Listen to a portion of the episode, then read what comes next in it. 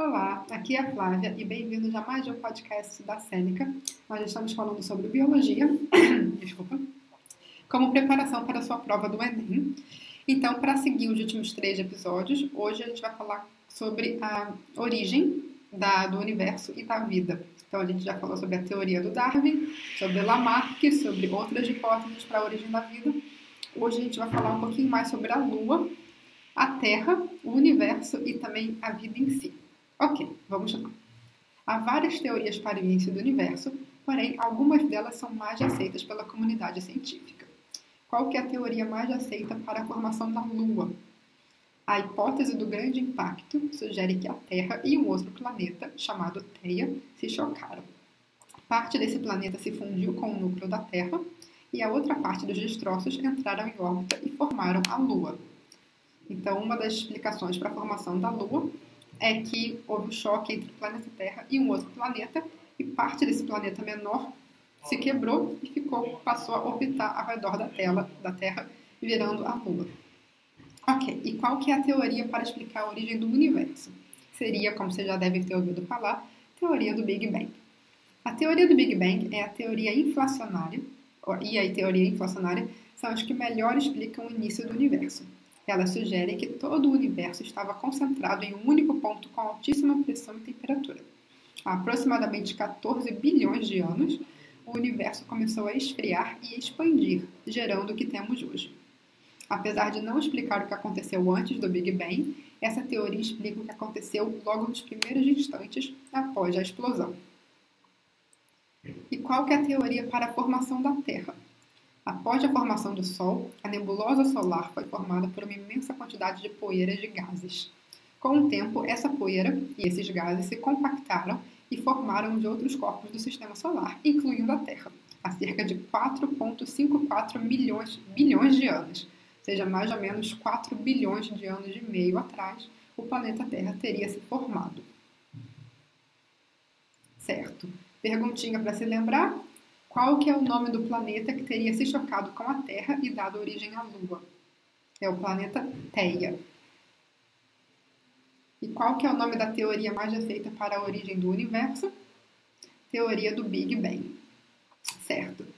Agora a origem da vida, a origem dos seres vivos. Há várias teorias, mas, de novo, algumas são mais aceitas pela comunidade científica. E eu vou falar sobre cinco possibilidades. Uma delas é a sopa quente, ou também chamada de hipótese heterotrófica. O que, que ela diz? Moléculas orgânicas estariam presentes na atmosfera primitiva da Terra. Quando elas precipitaram no oceano, criaram uma sopa quente. Os primeiros organismos vivos surgiram ao se alimentar desses nutrientes. Essa teoria é reforçada pela presença de elementos químicos orgânicos na atmosfera de outros planetas. Então, essa foi a hipótese da sopa quente. Uma outra teoria para explicar a origem da vida é a do RNA como molécula original. Então, essa é uma hipótese mais recente e sugere que o acetileno e o formaldeído podem sofrer reações de produzir o RNA sem a presença de enzimas. Apesar desses compostos não serem comumente encontrados, eles podem ser metabolizados a partir do cianeto de hidrogênio e do sulfeto de hidrogênio, quando expostos a raios ultravioletas. Esses compostos estão presentes em alta concentração em cometas que teriam colidido com a Terra primitiva. Então, foi um pouco de palavra demais, só para explicar mais simplesmente a ideia de que RNA, que é uma das moléculas de material genético, pode ser produzida sem a presença de enzimas na junção de outras moléculas inorgânicas. Então, o RNA teria sido a primeira molécula orgânica, a primeira molécula original que deu origem à vida que, que é a hipótese alternativa, ou também chamada de hipótese de panspermia. Ela sugere que a vida surgiu em outro local do universo e chegou aqui de carona em meteoros. Essa ideia é reforçada pela presença de compostos orgânicos na nuvem dos cometas. Porém, essa teoria explica a origem da vida na Terra, mas não explica a origem da vida por si só. Ou seja, explica como que a vida chegou aqui, mas não explica como que ela surgiu, onde é que ela surgiu.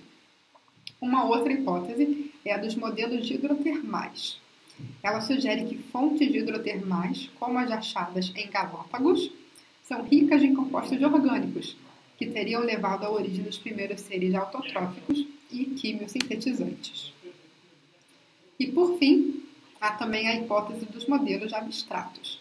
Ela sugere que o metabolismo e a reprodução surgiram independentemente e, em algum momento, se uniram e entraram em simbiose. As primeiras formas de vida teriam sido vesículas cheias de compostos orgânicos. Elas competiriam por viabilidade.